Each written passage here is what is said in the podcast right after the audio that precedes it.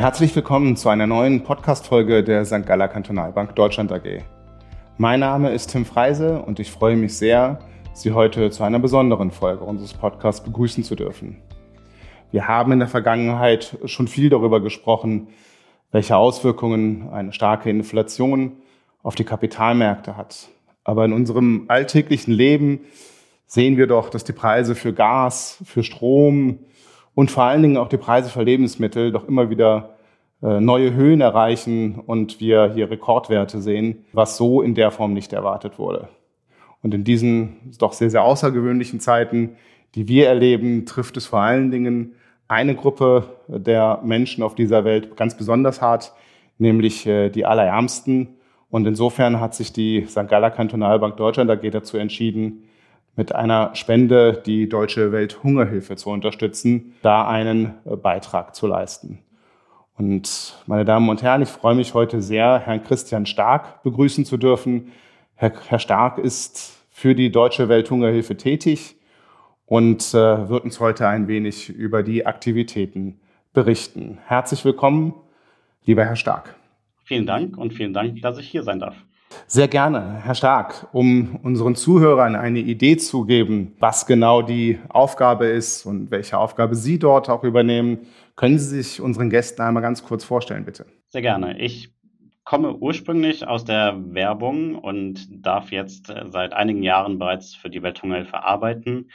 Ich leite dort die Abteilung Philanthropie und Partnerschaften und dort betreuen wir dann eben solche Partner wie die St. Galler Kantonalbank, die uns in unserem Kampf gegen Hunger und Armut unterstützen. Können Sie uns ein bisschen noch was zur Welthungerhilfe zum Verein sagen? Wann ist der entstanden? Wie groß ist dieser Verein mittlerweile? Welchen Umfang haben Ihre Aktivitäten? Die Welthungerhilfe gibt es jetzt seit genau 60 Jahren. Wir wurden 1962 gegründet. Es gab damals eine große Hungersnot in Indien und damals hat eine UN-Organisation, die FAO, hat die Länder dazu aufgerufen, doch etwas zu tun gegen den Hunger in der Welt.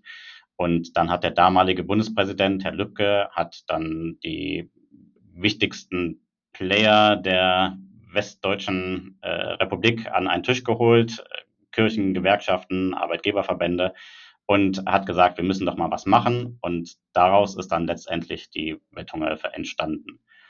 Das war erst ein recht kleiner Rahmen. Mittlerweile sind wir in knapp 40 Ländern tätig, haben dort auch eigene Büros, arbeiten mit lokalen Fachkräften zusammen, arbeiten auch mit Partnerorganisationen zusammen ähm, und machen da jetzt bereits seit 60 Jahren in vielen Ländern eine wichtige Arbeit. Wie viele Mitarbeiter haben Sie mittlerweile? Wir haben in Deutschland ungefähr 300 Mitarbeiter und weltweit sind es dann ähm, um die 3000. Das ist aber auch immer sehr von den Projekten abhängig, die wir vor Ort durchführen. Können Sie uns ein bisschen über die Projekte erzählen? Sie haben ja ganz unterschiedliche, wie Sie mir in unserem Vorgespräch erzählt haben. Genau, wir haben, natürlich ist es nicht mehr so, dass wie zu unserer Anfangszeit, dass dann wirklich es darum ging, dann Lebensmittel einfach zu liefern in die Länder und dort zu verteilen, sondern unser Hauptanliegen ist die Hilfe zur Selbsthilfe. Wir haben dort unsere Projekte, wo es wirklich den Menschen am schlechtesten geht. Das heißt, wir sind in Ländern, die sehr mit Armut kämpfen, sind dort vor allem im ländlichen Bereich unterwegs. Wir arbeiten zum Beispiel mit Bäuerinnen und Bauern, dass sie bessere Anbaumethoden haben. Es geht aber auch um Dinge wie Ausbildung. Also einfach, dass die Menschen eine Lebensgrundlage bekommen, indem sie eine gute Ausbildung bekommen und später einen Job finden. Also alles, was am Ende dazu hilft, dass die Menschen ein Einkommen haben, um sich und ihre Familien zu ernähren. Leider ist es so, dass in vielen Fällen, gerade in letzter Zeit natürlich auch, wir auch sehr viel Nothilfe leisten müssen. Wir haben jetzt seit Jahren die Bürgerkriegssituation in Syrien. Wir haben natürlich seit diesem Jahr die Ukraine, äh, den Ukraine-Krieg. Und ähm, Sie haben es am Anfang erwähnt, die Lebensmittelsteigerung trifft natürlich die Ärmsten der Armen und gleichzeitig spüren sie auch den die Auswirkungen des Klimawandels. Und da haben wir jetzt gerade im Osten Afrikas eine große Dürre mit einer großen Hungerkrise. Und das sind dann Situationen, wo wir dann tatsächlich dann doch auch wieder hingehen und eben tatsächlich auch Lebensmittel verteilen müssen oder auch Wasser zu den Leuten bringen müssen, um sie wirklich ganz akut vor ja, am Ende verhungern oder verdursten zu retten. Also das ist dann die unmittelbare Hilfe vor Ort, Lebensmittel verteilen, Wasser verteilen. Ähm, Sie sprachen aber zu Beginn äh, auch davon, dass es vor allen Dingen darum geht, eine Hilfe zur Selbsthilfe, eine Ausbildung im Prinzip äh, zu geben, um, um sich selbst versorgen zu können. Hm, können Sie mal vielleicht so ein, zwei Projekte, so ganz konkrete Projekte kurz skizzieren? Also wir haben zum Beispiel ein groß angelegtes Ausbildungsprogramm, das ist ein über mehrere Länder ein, mit einer ähnlichen Methodik funktionierendes Programm, was aber dann auch auf die einzelnen Länder angepasst wird, wo wir tatsächlich einfach junge Leute in bestimmten Berufen ausbilden. Wir haben ein großes Problem mit Jugendarbeitslosigkeit in vielen der Länder, in denen wir tätig sind. Die haben keine Perspektive, ähm, sie können von der traditionellen Landwirtschaft nicht mehr leben.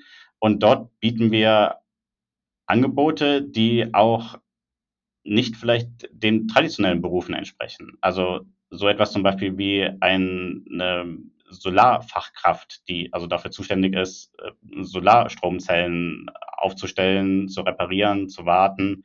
Das sind Dinge, die natürlich dann auch sehr attraktiv sind wieder für, für junge Menschen, gleichzeitig ihnen ähm, ja, eine Lebensgrundlage bieten, indem sie dann auch dort in diesem Bereich später tätig sind und gleichzeitig natürlich auch noch helfen, indem auch zum Beispiel dann die Stromversorgung in ähm, einem Ort, einem Dorf vor Ort ähm, ähm, installiert wird. Und das ist zum Beispiel ein, ein Projekt, was wir ähm, in dem Ausbildungsbereich tun. Wir haben auch, wenn man zum Beispiel jetzt nach Malawi guckt, dort haben wir ein Schulspeisungsprogramm. Dort ist das Problem, dass die Kinder einfach nicht, nicht genug zu essen bekommen können zu Hause. Und sie bekommen also dann Schulmahlzeiten in der Schule, was zum einen sie einfach satt macht, aber auch vor allem dafür sorgt, dass die Kinder auch wieder mehr in die Schule gehen können, weil sonst müssen die vielleicht zu Hause mithelfen, dass da irgendwie an Essen drangekommen wird und so können sie tatsächlich in die Schule gehen. Die Eltern schicken sie gerne in die Schule, weil sie da auch noch eine warme Mahlzeit bekommen. Und das ist ein Programm, was auch dann am Ende wieder den, den Kindern natürlich hilft, eine gute Ausbildung zu bekommen und später dann auch einen, einen Job zu bekommen. Also wichtig ist eine nachhaltige Entwicklung bei der Hilfe zur Selbsthilfe. Das Ganze kostet natürlich auch viel Geld. Äh, wie finanziert sich denn die Welthungerhilfe? Die Welthungerhilfe finanziert sich äh, durch einen Mix aus äh, staatlichen Zuwendungen, die wir bekommen, aber in erster Linie dann auch wieder Spenden, die wir benötigen, um diese staatlichen Zuwendungen auch bekommen. Das heißt, wir normalerweise können wir mit einem Euro, den wir an Spenden bekommen, können wir diesen vervierfachen, indem wir damit an staatliche Stellen gehen, in Deutschland, in der EU oder in anderen Ländern und sagen können, wir würden hier diese Spendengelder in das Projekt investieren und dann geben uns diese staatlichen Geber dann das drei- oder vierfache von, von diesem Geld, was wir da mitbringen, auch. Und damit können wir dann diese Projekte durchführen. Drei- oder vierfachen eines äh, Spenden Ertrags, will ich mal sagen, einer Spende. Äh, das hört sich ja schon mal gut an. Äh, jetzt unsere interessierten Hörer, wenn die jetzt auf die Idee kommen, sollten sie zu unterstützen. Wie kann man das machen? Geht das dann immer projektbezogen oder kann man auch generell unterstützen? Wie gehen Sie davor? Das kommt ein wenig auf den Betrag an. Wir, der einfachste Weg ist, auf unsere Website zu gehen, welthungerhilfe.de. Dort gibt es ein Spendenformular. Dort kann man auch bereits aussuchen, wohin das Geld genau gehen soll. Wenn man jetzt noch sehr spezifischer sein Engagement gestalten möchte, dann findet man dort auch auf der Website äh, unsere Telefonnummern und kann sich direkt an uns wenden. Und wir können dann gerne gemeinsam mit den Interessenten, können wir dann ein Projekt suchen, was zu deren Wunsch passt. Und dann kann man tatsächlich auch ein bestimmtes Projekt äh, unterstützen, ja. Als wir zwei zusammengekommen sind, ähm, äh, haben wir uns dazu entschlossen zu sagen, wir nutzen Ihre Expertise und unterstützen Sie als Verein und Sie werden schon wissen, welche Projekte die wichtigsten sind. all die Zuhörer, die sich dem anschließen möchten, finden auch die entsprechenden IBAN-Daten für eine Unterstützung dieses Weges auf der Website beziehungsweise unten in dem YouTube-Link. Herr Stark, Sie werden in drei Wochen äh, auch ganz konkret unterwegs sein äh, in Afrika und äh, sich einige Projekte anschauen und die auch weiterentwickeln. Können Sie dazu noch mal kurz etwas sagen? Ja, ich werde Somaliland besuchen am Horn von Afrika. Das ist dieser kleine Zipfel im Osten von Afrika. Und dort herrscht eben die genannte Dürre in einem sehr krassen Ausmaß.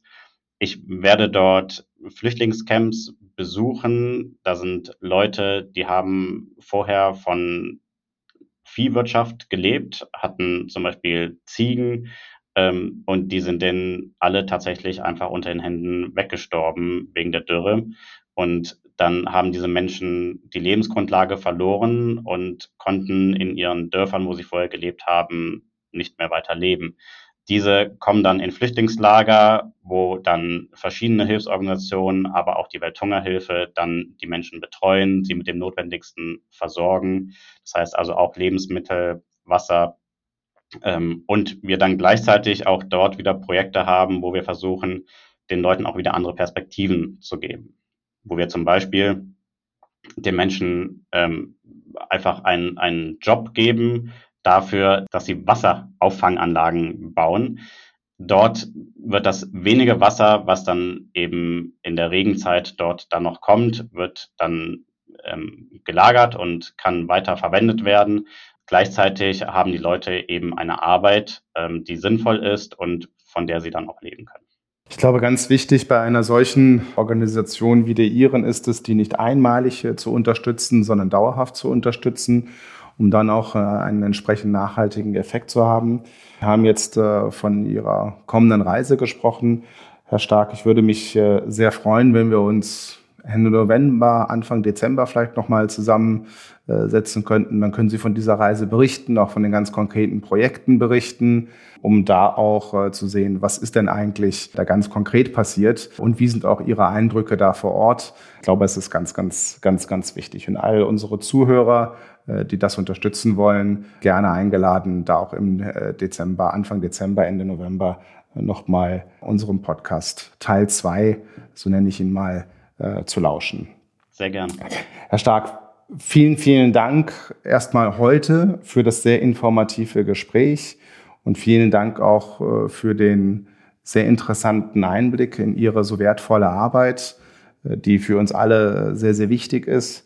Und ähm, ich freue mich schon äh, auf unsere Fortsetzung dann Ende November, Anfang Dezember. Ihnen, äh, liebe Zuhörerinnen und Zuhörer, wir freuen uns natürlich, wenn Ihnen unser Format äh, gefällt, Sie uns weiterhin abonnieren und äh, gegebenenfalls auch eine Bewertung hinterlassen. Wenn Sie Fragen haben zu diesem Thema heute, ganz besonders, äh, wie können Sie es unterstützen beispielsweise oder was gibt's da noch für tiefergehende Informationen? Wenn Sie Anregungen haben äh, zu anderen äh, Themenstellungen, dann kommen Sie bitte auf uns zu, schreiben Sie uns gerne eine E-Mail an podcast.sgkw.de und wir freuen uns dann noch nächste Woche wieder hier Ihnen äh, etwas anbieten zu können. Herr Stark, Ihnen danke ich recht herzlich für Ihre Zeit und Ihnen, liebe Zuhörerinnen und Zuhörer, für Ihr Interesse. Ich danke Ihnen.